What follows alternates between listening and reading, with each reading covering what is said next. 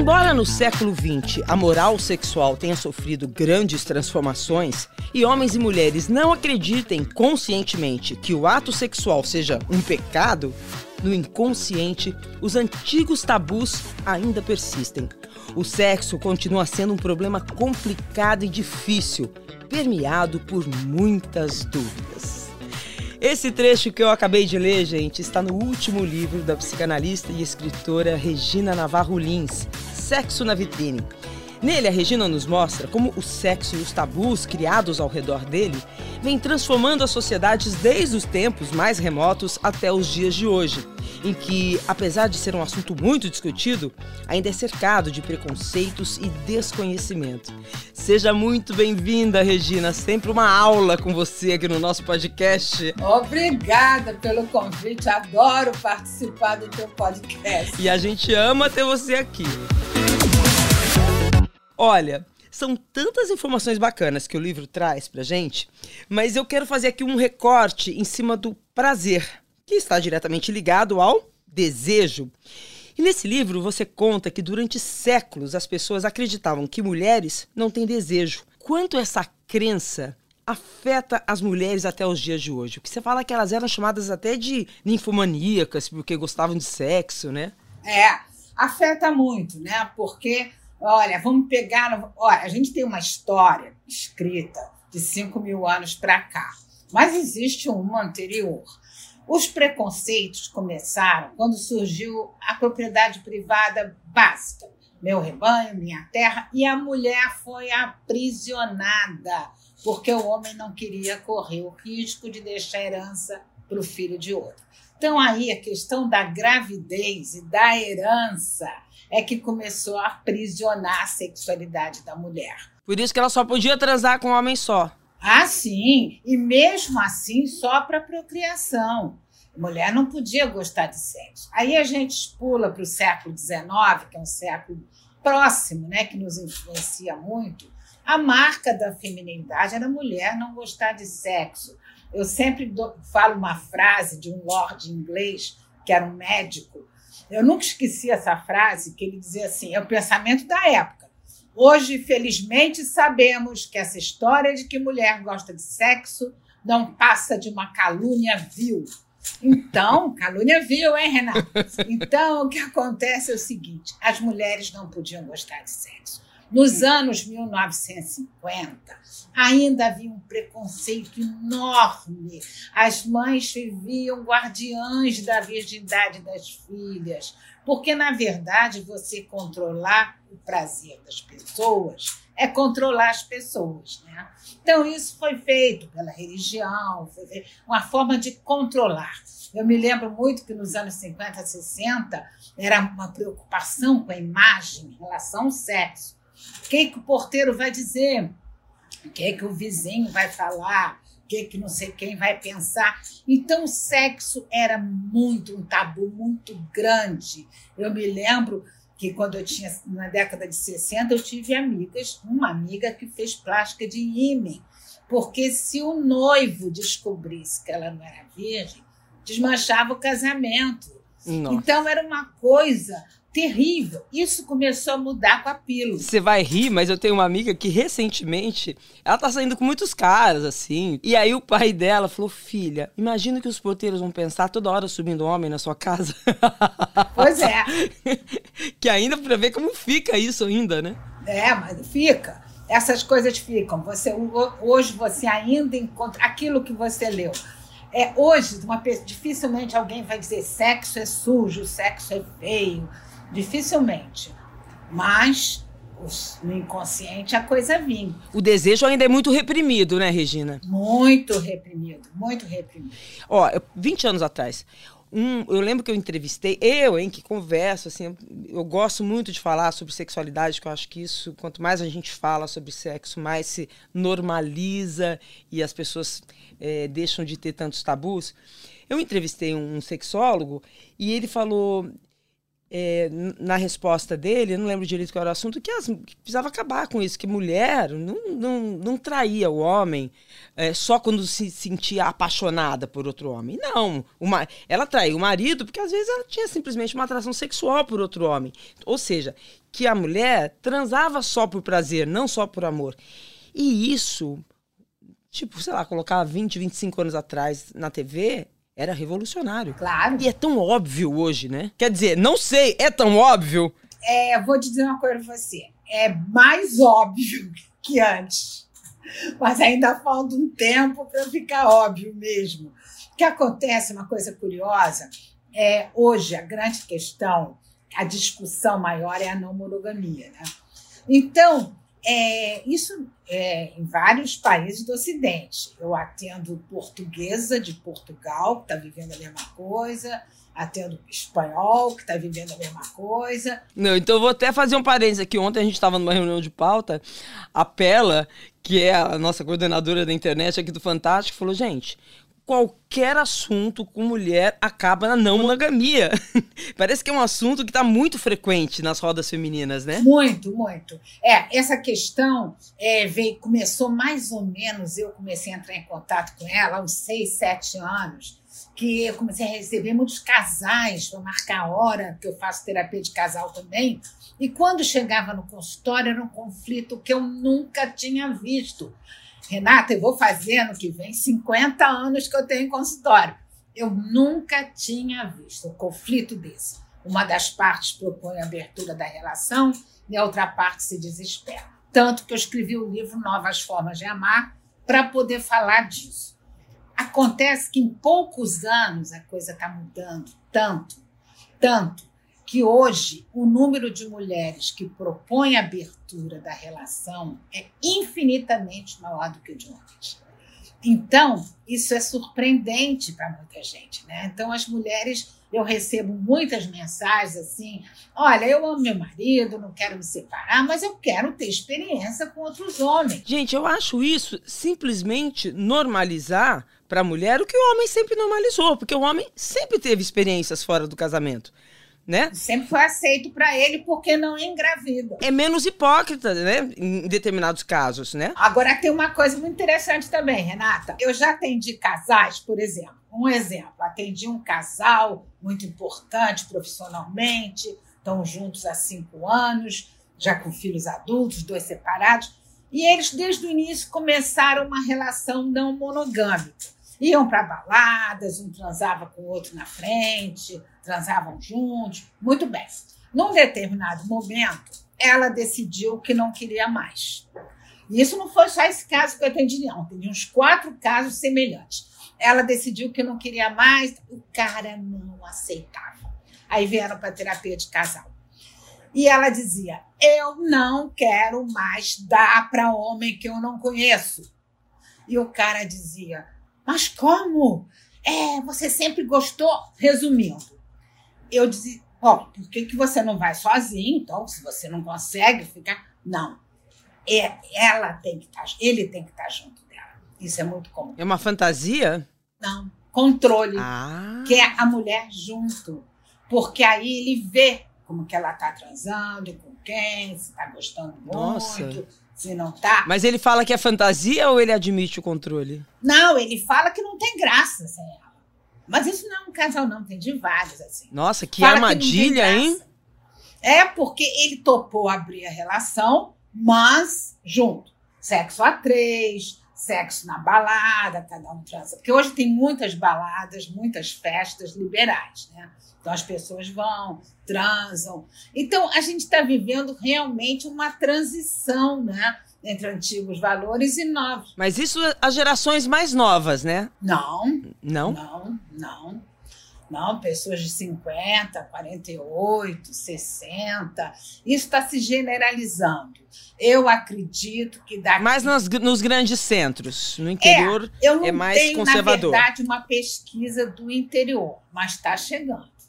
Está chegando, porque sabe o que, que acontece? A mudança na forma de viver, gente chama de mentalidade, que é a forma de cada época viver, seus anseios, comportamentos, Então, a história das mentalidades, a mudança é lenta e gradual. E você é, percebe a tendência pelos sinais. Por exemplo, a revista Cult fez uma matéria de outubro, até eu escrevi um, artigo de quatro páginas, a, a, revista toda sobre não monogamia. Na capa está escrito enorme, não monogamia. Então, é, aí mesmo no Fantástico houve um, um trisal. Então, são, são essas pequenas, esses pequenos sinais, por exemplo, o número de de mulheres que transam a três, casais, casais é, respeitáveis, casados, que você olha, imagina que são pessoas dentro do modelo estabelecido. Quando você vai conversar, eles contratam garota de programa para fazer sexo a três. Ou seja, é uma fantasia e tá tudo certo, né? Sim, para variar, para ter. Então, quer dizer, o que a gente tem, a gente tem que se é, adaptar a essas mudanças para que não haja sofrimento. Porque, por exemplo, se uma das partes aceita qualquer prática sexual só para agradar a outra, não tem vontade, mas tenho medo de perder meu marido, a minha mulher, então eu vou topar. Isso destrói uma relação, porque o preço vai ser alto. Você fazer algo que você não quer para agradar o outro, você em algum momento vai cobrar. E pode inviabilizar a relação. Então são essas, porque ninguém tem parâmetro, Renata. A gente é muito novo. É, é, no seu livro, é, você fala assim que Homens e mulheres que se casaram antes dos anos 70 carregam uma moral sexual rígida e repressora porque foram criados com uma visão de sexo bem diferente do que se tem hoje, né?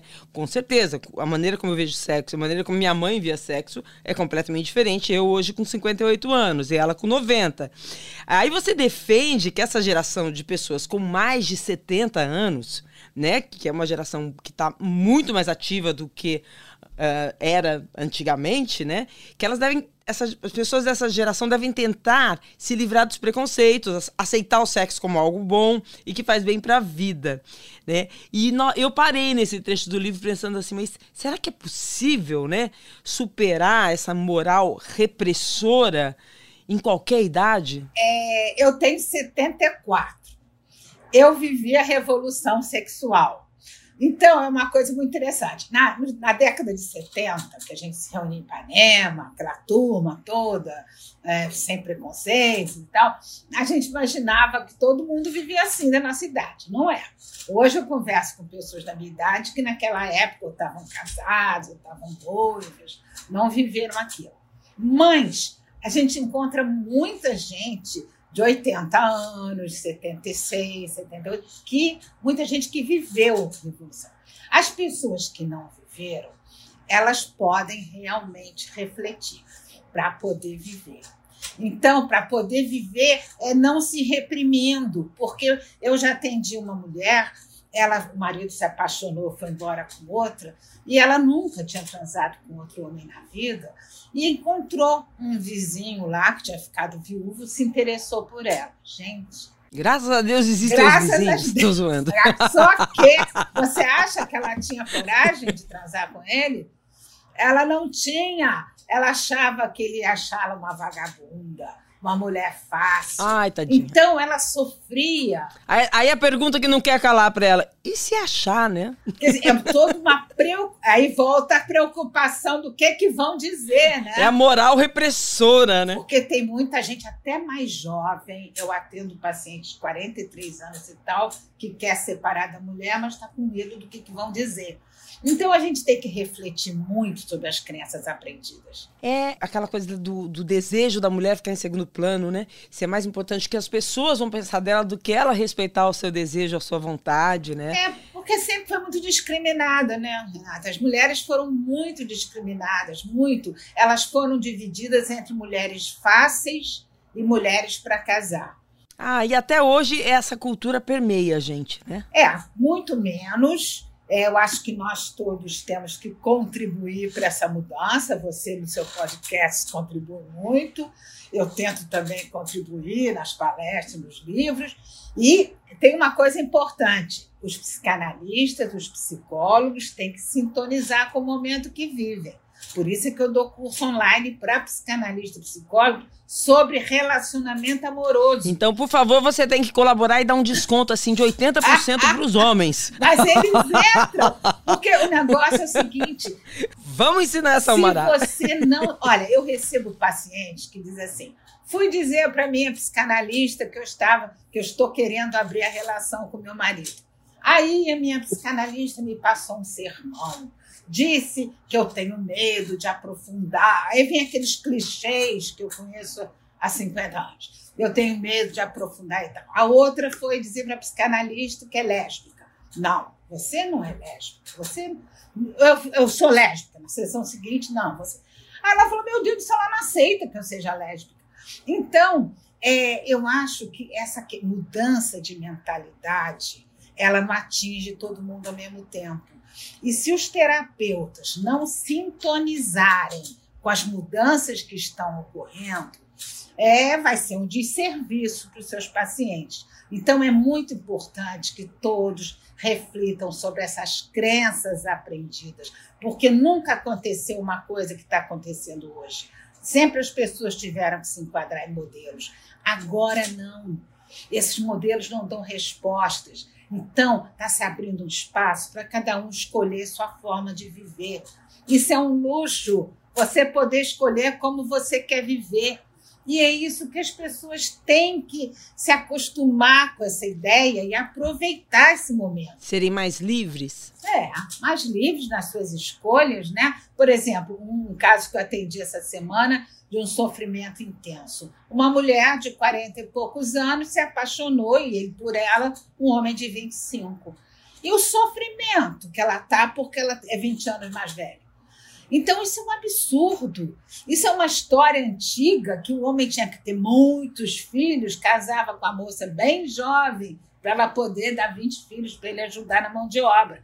Isso vem vindo ninguém para para pensar. É, de onde veio, né? É por isso que você faz questão sempre de contextualizar no, no momento histórico, né? Olha, de onde vem isso, né? É fundamental.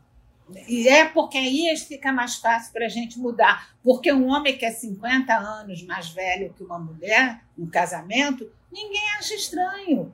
Todo mundo acha muito natural. Agora, se a mulher, não precisa nem ser 20 anos mais velha, se ela é 10 anos mais velha, 12, já começa o preconceito, a discriminação. Então, a gente tem que mudar muita coisa para viver melhor. Eu acredito que todos nós podemos viver com muito mais satisfação, muito mais alegria, muito mais prazer, né? Porque o prazer não é aceito, né?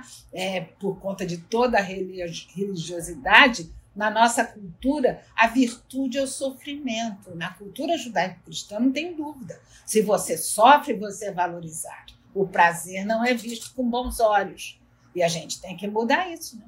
E o prazer, o prazer é quase que uma recompensa pelo seu sofrimento. Você né, precisa primeiro sofrer. sofrer. Né? É, não é fácil, não. A gente tem que se acostumar com isso, que tem que se acostumar que o amor e o sexo são vividos de formas diferentes em cada momento da história. Eu, eu estudo bastante a história das mentalidades. E priorizar o prazer, é, né? Priorizar é, o prazer. É porque né? as pessoas vivem. Olha, que as pessoas sofrem com seus medos, culpas frustrações. É uma coisa absurda. Com seus desejos legítimos, que ela fala: Meu Deus, por que, eu estou desejando isso? E a culpa, né? né? A culpa é uma praga. A culpa. A pessoa limita a pessoa, a vida da pessoa fica limitada pela culpa. Ela não consegue se dar prazer, ela não consegue ser livre, ela não consegue. É, é, é como se ela fosse deixar de ser amada, deixar de ser gostada, vai ser apontada como a pessoa que. Esse negócio que você falou do a mulher. Muita gente diz assim: a mulher, para ter um envolvimento sexual, tem que ter amor. É mentira. Isso é mentira. Pura mentira. Demorei muito para acreditar nisso, hein? Para perceber isso, né? Da minha geração. Mas é muito importante dizer isso é, para as mulheres. mulheres têm que ela saber. pode ter prazer sexual sem amar necessariamente. Prazer pelo prazer, né? Agora, tem uma coisa interessante. É o seguinte: eu recebo muita mensagem de mulher que diz assim: ah, eu fui uma festa, conheci um homem, ficamos com muito tesão pelo outro, nos abraçamos, beijamos a noite inteira. No final, eu fui para casa dele e a gente transou. Agora, no dia seguinte, estou com uma sensação de vazio. Aí eu digo o seguinte: a sensação de vazio não é porque você transou. Se o sexo foi bom, não tem sensação de vazio nenhum. A sensação de vazio é porque você esperava continuidade da relação. Ele ligar no dia a seguinte. expectativa. Sair no sábado à noite, começar um namoro. Isso é que dá essa sensação de vazio que cai nisso que a gente está falando. Se a mulher fosse para o sexo buscando o prazer, obter prazer e proporcionar prazer, e isso acontecesse, não tem uma razão para ter sentimento de vazio. Mas está tão dentro, tão arraigado na cabeça dela, que tem que ter amor, portanto, continuidade, que ela fica péssima no dia seguinte. É, isso é, isso acontece ainda com muitas mulheres, né? Ficam se culpando. Ai, por que, que eu tive uma relação sexual no primeiro encontro, eu deveria. Isso é muito antigo, né, Regina? É uma cultura muito antiga. É muito preocupado com o olhar do outro. E agora, eu não sei também se os homens, o quanto eles estão preparados. Os homens da minha geração, zero preparados. Eles não eles não, não estão entendendo essa nova mulher livre também. É uma coisa muito difícil para eles. E também, assim, eles que lutem. Acho que a gente não tem que ficar ensinando, não. Eu brinquei com vocês têm que dar um desconto aí nas, nos seus cursos para os homens aprenderem mais, mas eu acho que eles que lutem também, né? Eles que têm que entender. A gente já sofreu muito, né? Já existem homens que estão desconstruindo esse machismo. O machismo, ele prejudica muito ao homem também. A gente sempre acha que o machismo só prejudica a mulher. Hoje, dá para ver que prejudica o homem.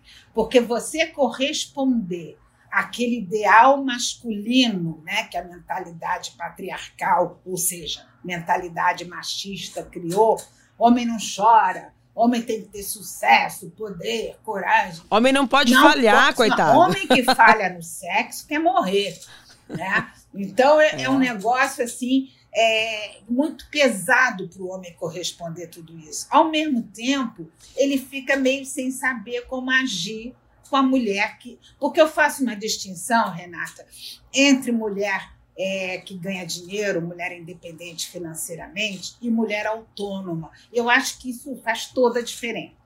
Tem mulheres que ganham dinheiro, executivas, enfim, profissionais liberais, ganham muito dinheiro e tem mulheres que são autônomas. Autonomia eu chamo a mulher que se libertou dos padrões de comportamento que foram exigidos da mulher. Tipo, mulher não pode transar no primeiro encontro, mulher não pode tomar iniciativa, mulher tem que ter um homem ao lado, senão está desvalorizada. Esses padrões machistas de comportamento que foram uhum. colocados em cima da mulher.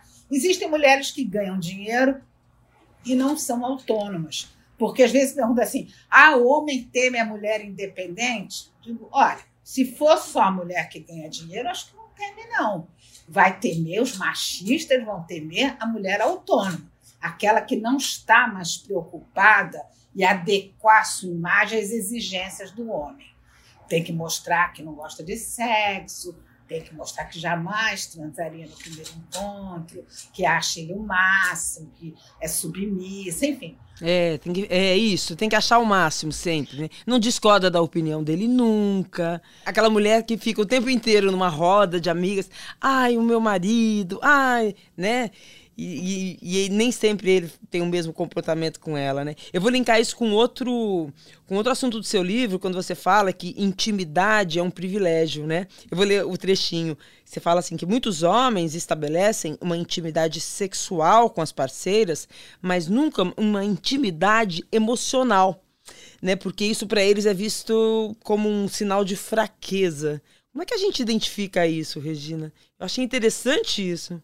Olha, isso é muito interessante, porque isso vem da Roma Antiga. Olha só, dois mil anos. E está aqui até hoje. Você sabe que naquela época eles desenvolveram a ideia do homem prudente, o homem que não se encantava pela mulher para não correr risco. Então. É, porque a mulher era bruxa, né? O homem que ficasse seduzido por uma mulher, se encantasse, se apaixonasse, estaria correndo sérios riscos. Tem textos da época, olha só que loucura, Renata, que dizem assim: ah, quando você estiver encantado por uma mulher, pense que ela sangra, ela fede, ela tem seios balançantes. Não, olha que loucura. Pra... Ou seja, ensinando o homem a odiar mulher. Você pode gostar de sexo, você pode gostar de sexo com a mulher, mas você não pode gostar Isso. de uma mulher, né? Que é, são os misóginos que a gente tem hoje, né? É, uma coisa defensiva, né? Para eu não me encantar, não ficar dependente dessa mulher, eu tenho que achar ela um horror, né? Muito bem. Aí a gente chega hoje, você vê como os resquícios dessa mentalidade vêm vindo pela história. Então, a questão da intimidade. O homem machista, por exemplo, que aprende. Outro dia eu vi um homem me dizendo assim: Olha, eu quero mudar, mas eu ouvi a vida inteira do meu pai, dos meus irmãos. Homem não chora, homem não tem que ser forte, homem... enfim.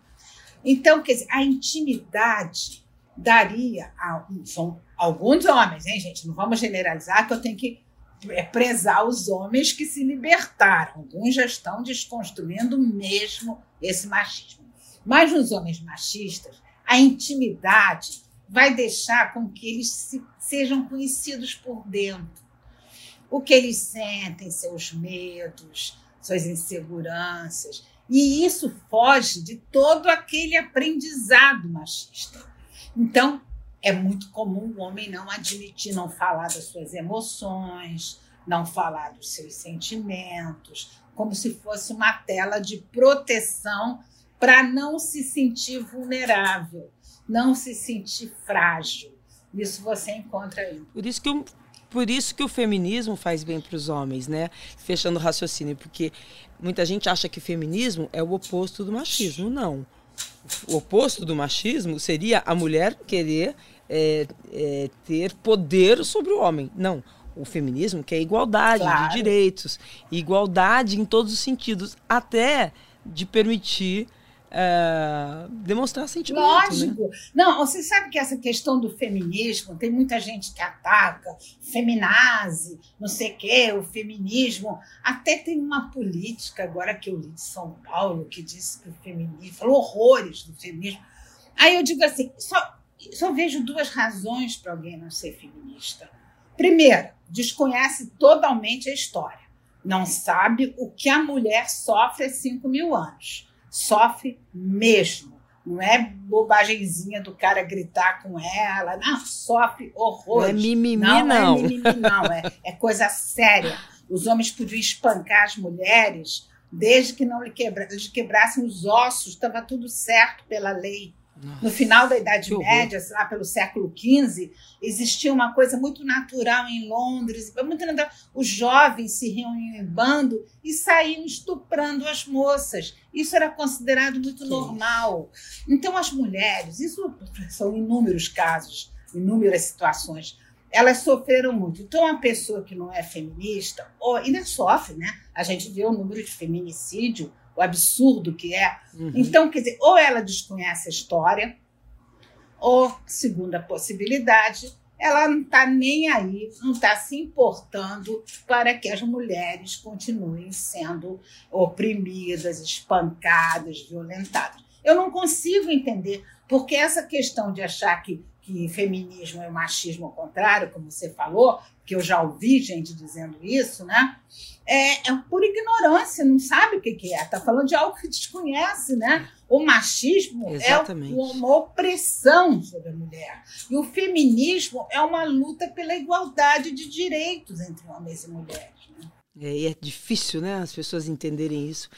É, é, Regina, o prazer, né, quando a mulher toma posse, né, do seu desejo, do seu prazer, eu acho que ela está no primeiro passo importante para autonomia dela, né?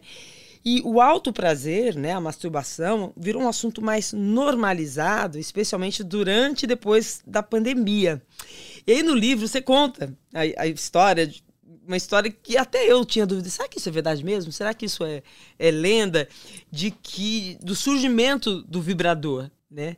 É fato, ele surgiu para uh, como uma, um uso terapêutico contra uh, no, em casos de histeria? É, existe essa, essa narrativa, mas é, os pênis, que não eram vibradores ainda, na Grécia Antiga, 2.500 anos, descobriu-se que as mulheres, porque as mulheres eram muito isoladas, né? elas ficavam num lugar chamado gineceu, os homens não estavam nem, nem aí, porque a Grécia clássica, 2015 anos, foi o auge da mentalidade patriarcal com horror.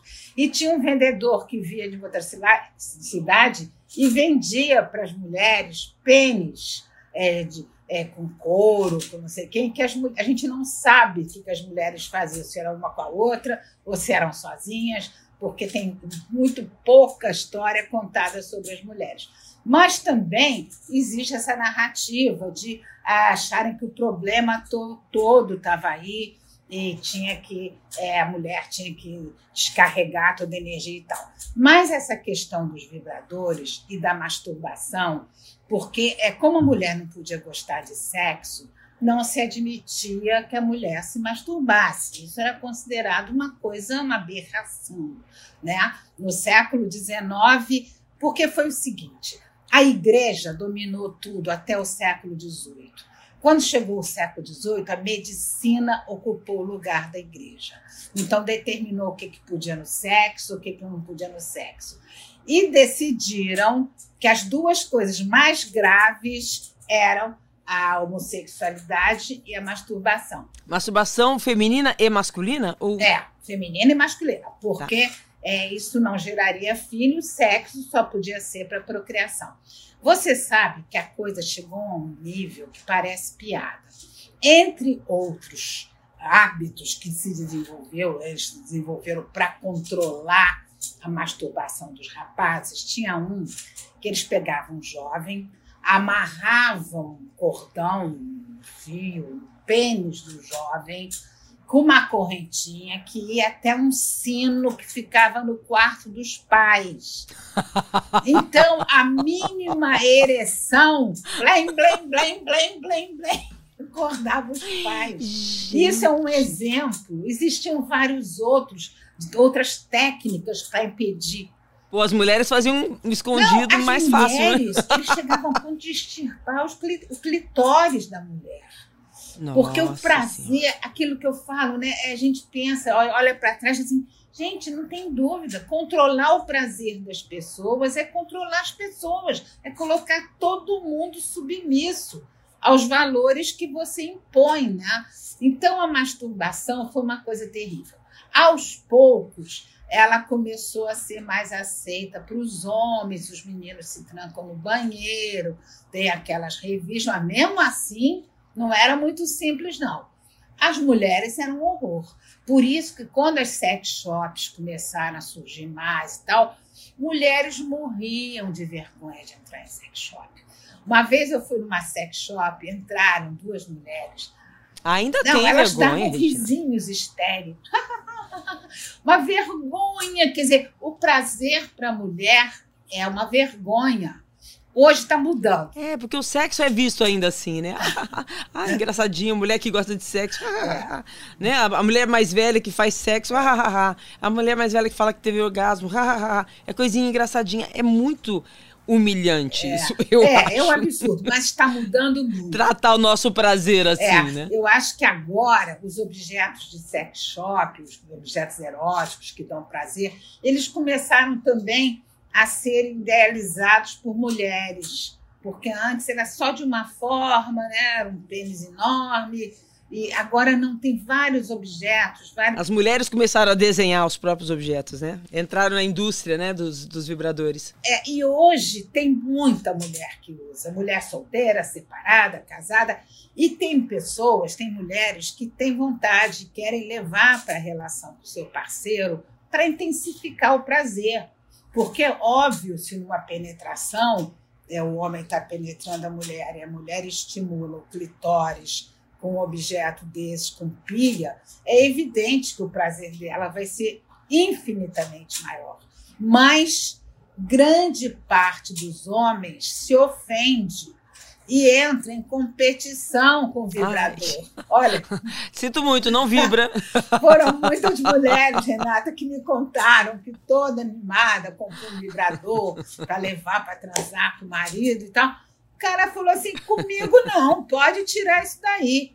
Quer dizer, a impressão que você dá é que ele entrou em competição com o vibrador e como se a mulher, ao levar um vibrador, tivesse dizendo: você não é suficiente. Parece que é isso, né? É uma coisa da mulher ter ciúmes da boneca é. inflável, né? É, eu, você sabe que eu vi uma, essa história de boneca inflável é muito interessante. Eu vi um documentário no, sobre o Japão que o cara, ele tinha uma mulher que morava longe, ele era casado com duas bonecas infláveis, você acredita? Eu vi. Você viu? Eu vi. Eu vi, eu vi. Nossa, é, é muito bizarro. É muito bizarro. Agora, eu fiquei com uma pergunta aqui para você na, na cabeça, assim. O vibrador usado pela mulher, né, com, numa masturbação, como alto prazer, você diria que tem função terapêutica ainda hoje? Olha, eu acredito que sim, porque um número enorme de mulheres não tem orgasmo, mas é muito alto. É, olha, tem vários tipos de pesquisa e tal, mas acredito que em torno de dois terços das mulheres não sabem o que é o orgasmo. Primeiro, alguns motivos para isso. A mulher aprendeu que tem que agradar o homem. Então, é, ela vai transar com o cara, o cara quer que ela tenha orgasmo logo, para ele se afirmar como machão, muitas vezes acontece isso, e ela não consegue esperar porque a mulher precisa de muito mais tempo de preliminares de excitação para estar tá no mesmo nível do homem. Então ela finge. É fisiológico. Então ela vai fingir sempre, porque ela tem, tem muito mais tempo. Como que ela vai dizer? Fingir todas as vezes, vamos começar do zero. Ela não tem coragem. Então, um número muito grande de mulheres não tem orgasmo. E o vibrador pode proporcionar. E o orgasmo faz bem, é ah, é importante para a é saúde muito, sexual e para a saúde claro, geral. um prazer enorme, o prazer faz muito bem, né? A pessoa fica energizada, o prazer é uma coisa muito importante, o prazer no corpo, né? Então, é, existem é, trabalhos com mulheres que nunca tiveram orgasmo, que seria assim, ela ficar sozinha, sentindo o seu corpo, para começar a sentir as sensações várias vezes sem tocar na área genital. E depois, então, introduzir aí um vibrador para ela poder usar com ela e tentar atingir o orgasmo. Porque a mulher que conhece seu prazer, porque hoje já tem estudos que mostram que as mulheres que se masturbavam ou na adolescência ou antes, elas têm muito mais facilidade de atingir o orgasmo na relação com parceiro ou parceira. Então, eu acho que a gente tem que quebrar isso, né? Porque é, é uma coisa muito importante, porque a, mulher que nunca teve um orgasmo, ela sabe que está perdendo alguma coisa. E isso é doloroso para ela. Porque se fala tanto em orgasmo, não sei como estão agora, mas as revistas femininas falavam tanto, vários tipos de orgasmo e tal, tantos livros sobre o tema, e é aquela sensação que você está perdendo. Eu tive uma paciente que nunca. É, se ela não se incomodar com isso, não gostar de sexo, é, ok. Mas aí. Mas se ela se incomodar, é né? Mas, por exemplo, é- as pessoas é assexuadas é, existem. Mas isso não é nenhum problema. Elas não têm essa vontade. Mas muitas mulheres têm vontade de saber do que se trata por que, que é tão valorizado? Por que, que é tão é, enaltecido o orgasmo? Por que, que as pessoas gostam tanto? Então, é, é, pode ser terapêutico, sim, no momento que a mulher começa a tomar conta do seu corpo por prazer, né? Também um prazer intenso. Toma conta do seu prazer. Bom, eu separei algumas perguntas para você responder, Regina, que vieram das nossas ouvintes e também algumas perguntas que sempre chegam para você quando a, o assunto é sexo. Vamos lá. Qual o maior desafio vivido pelos casais hoje num relacionamento? É sexual? É, de alguma forma, sexual, sim, porque é a questão das pessoas quererem transar com várias pessoas e não passar uma vida inteira se relacionando sexualmente com uma única pessoa. Eu acredito que hoje esse é o grande desafio que está acontecendo. Está crescendo tanto que eu acredito que daqui a pouco tempo vai predominar o número de pessoas que preferem relações, podendo se relacionar com mais de uma pessoa. Agora, tem um desafio, que é um problema, Renata, seríssimo, e que eu nunca vi na minha vida alguém falar na televisão, falar na internet, não, que é o sexo no casamento. O sexo no casamento é uma tragédia. Você tirando as exceções, você tirando em torno de 5%, o Zé Ângelo Gaiarsa, em todo o estudo que ele fez, aquele terapeuta bem libertário que existiu, né? ele dizia o seguinte: 5% dos casais têm um ótimo sexo. Até de 5% a 10%, nada para ir levando. O resto é uma tragédia. E é mesmo. E eu digo para você. O que, que, seria um sexo tragédia? Sexo que as pessoas fazem forçado, sem vontade, é, para cumprir aquele. Por exemplo, o número de mulheres que não quer fazer sexo com seus maridos é enorme. Mas tem homens também que não têm vontade, mas o número de mulheres é enorme. Foi o que eu mais ouvi minha vida inteira no consultório. Amo meu marido, não quero me separar, melhor pai, companheiro, amigo, blá, blá, só que eu não tenho vontade mais de fazer sexo. A vida sexual é ruim. Não é porque é ruim. Tem gente, Renata, que tinha muito tesão antes no namoro, no início do casamento, transavam muito bem. Mas esse modelo de casamento da nossa cultura não funciona e não vai funcionar nunca. Mas vem cá, prazer, prazer, tesão dentro do casamento tem data de validade ou se renova? Olha, eu não acredito em pessoas que perderam tesão, não conheço. Não vou dizer que não exista. Eu não conheço casais que perderam tesão, são irmãos, dormem abraçados, carinhosos, mas o sexo passa longe. Eu não conheço que isso tenha voltado, porque isso me perguntam muito. Será? Porque o problema é que você ama a pessoa. Ah, porque amor e tesão são coisas distintas. Você pode amar profundamente uma pessoa e não ter desejo por ela. E você pode ter um desejo intensíssimo por alguém que você acabou de conhecer. E que não viveria jamais com essa pessoa. Sim, não, não nesse então, amor e tesão são distintos. E o problema, eu não acho que seja o caso daquele casal, daquele homem, daquela mulher que faz o tesão acabar. as pessoas tentam se enquadrar, porque nós somos frutos da cultura que a gente vive. Na nossa cultura se prega, se ensina, a gente aprende um determinado modelo de casamento. E esse modelo é que causa tudo isso e não vai funcionar. É um modelo com controle, possessividade, ciúme e desrespeito à individualidade do. Você acha que um casamento aberto funcionaria, teria mais validade, mais tempo de validade, o desejo, o prazer? É possível. Embora você receba, é, eu já recebi mensagem assim: ah, eu não tinha tesão, eu e meu marido a gente transava pouco, abri uma relação e continuamos sem tesão.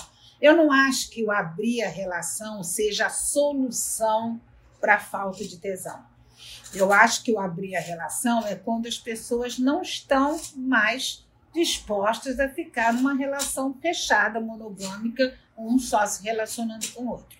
E não quer dizer falta de amor, não. Então, é, um casamento está fadado a, a acabar se ele depender de sexo? Porque o sexo dentro do casamento vai acabar? Nesse modelo de casamento, não tem a menor dúvida. O casamento onde menos faz sexo é onde menos faz sexo. Não dá pra gente. E por que, que todo mundo quer casar? Porque são iludidos. e porque também existe uma coisa. Por que, que as pessoas é, não vão viver juntas ou casar, mas respeitando a individualidade do outro totalmente? Não ter controle, não ter ciúme, não ter cobrança, respeitar o jeito do outro ser, do outro pensar. Ninguém respeita. Ah, mas por que, que acaba o tesão dentro do casamento? Eu sei que você não tem essa resposta, mas é a pergunta que não quer calar. Olha, acaba pela mesmice, porque você. É, tem gente que fala assim: ah, mas nunca mais vai voltar aquele tesão do início, quando a gente se conheceu. Eu falei: ah, desiste, né?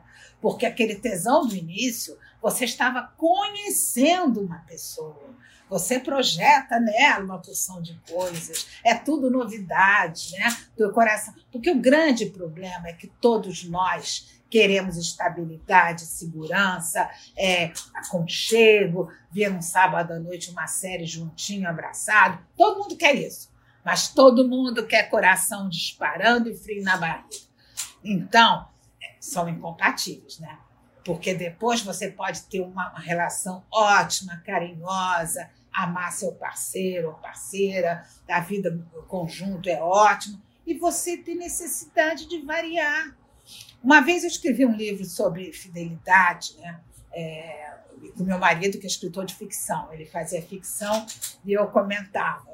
Eu fui, fui consultar o que, que meus colegas de profissão que trabalham esse tema de relacionamento diziam sobre a exclusividade sexual.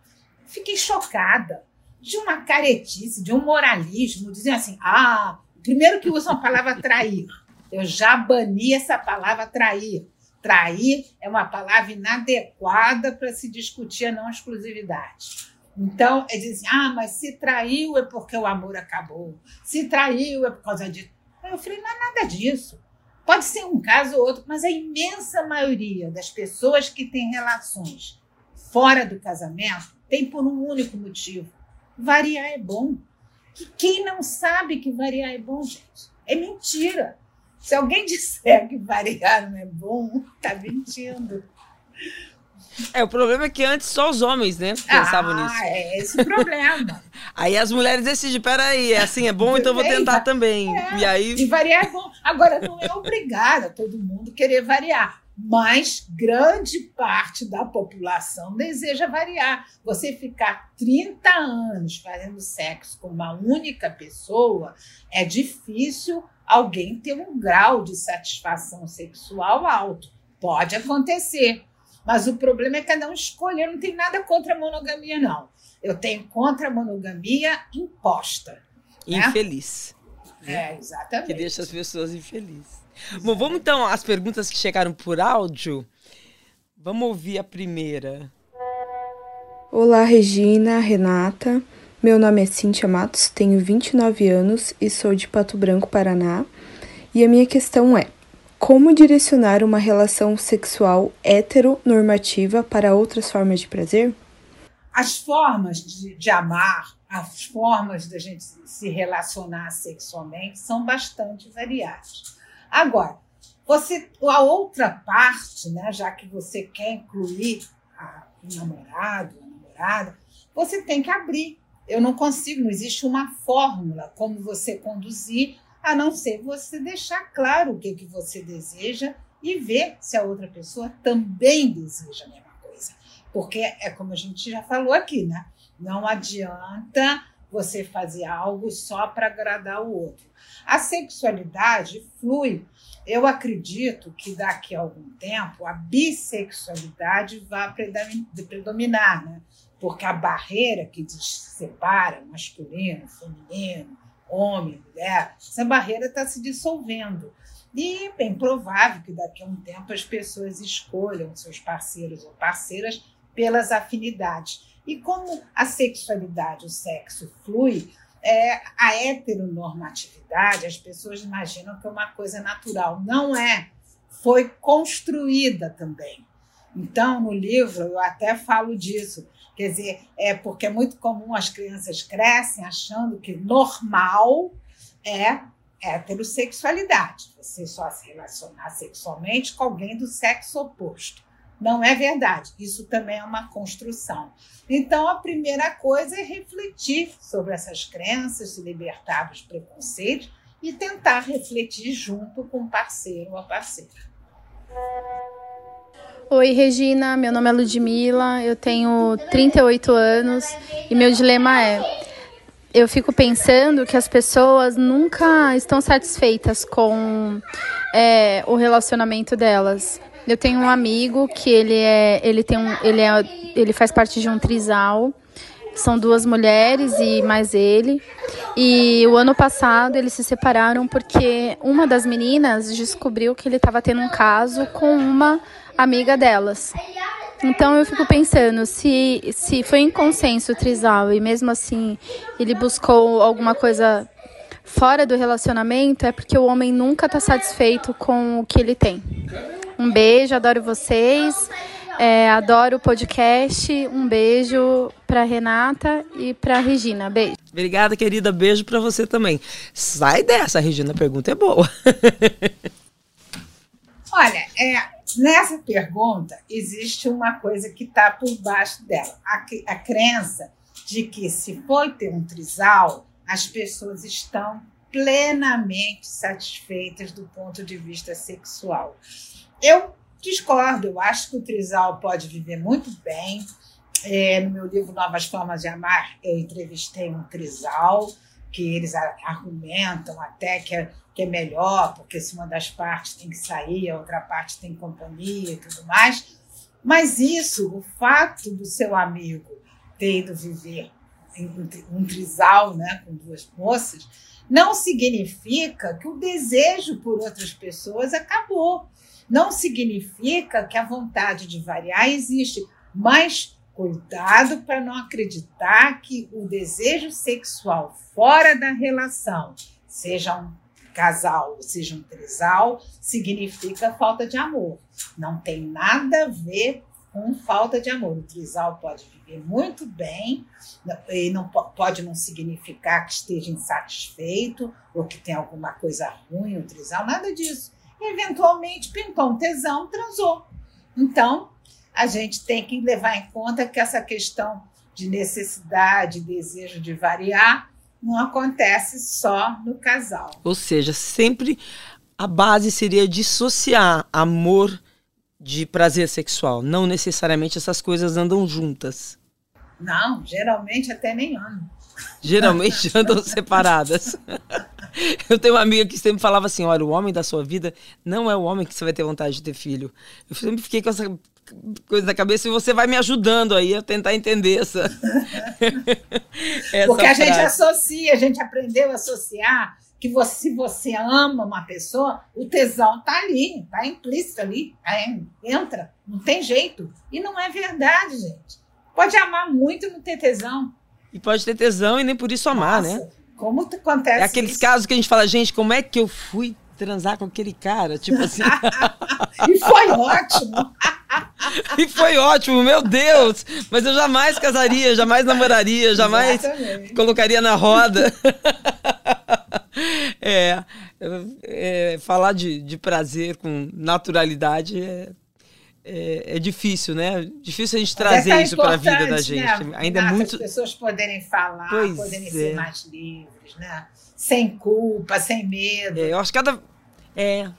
Acho que quanto mais a gente fala, menos culpa e medo as pessoas têm, né? Acho que a ideia é essa, né? Acho que o teu trabalho é, esse, né. Regina? As pessoas um pouco se espantam, né? Com você fala, gente, ela é muito liberal, ela fala tudo, tudo pode. Mas todo mundo para pra ouvir, né? É, eu recebo muita mensagem gente dizendo que mudou a vida, que assim, ai, que coisa boa, se tivesse me ouvido antes, não teria terminado o casamento. Então, Mas é um processo. Eu acho que a gente está caminhando para uma mudança. Estamos nessa transição ainda. É. E eu queria uma mensagem final sua. Eu queria até ter o último trecho do seu livro, em que você fala que é preciso ter coragem, né? Isso aí é aquela questão que eu acho muito importante. Todos devem refletir sobre as crenças aprendidas, sobre os valores aprendidos, para se livrar do moralismo e dos preconceitos. Agora, é, por mais que uma pessoa esteja infeliz nessa área das relações amorosas e sexuais, ela se agarra aos modelos conhecidos, padrões conhecidos, porque o novo assusta, o desconhecido gera insegurança. Então, gente, para viver bem, tem que ter coragem, porque se não tiver coragem, a gente se acomoda, a gente faz de conta que não está faltando nada, que está tudo ótimo, que a vida é assim mesmo, casamento é assim mesmo, e perde uma grande chance de viver com satisfação. Disse tudo. Adorei.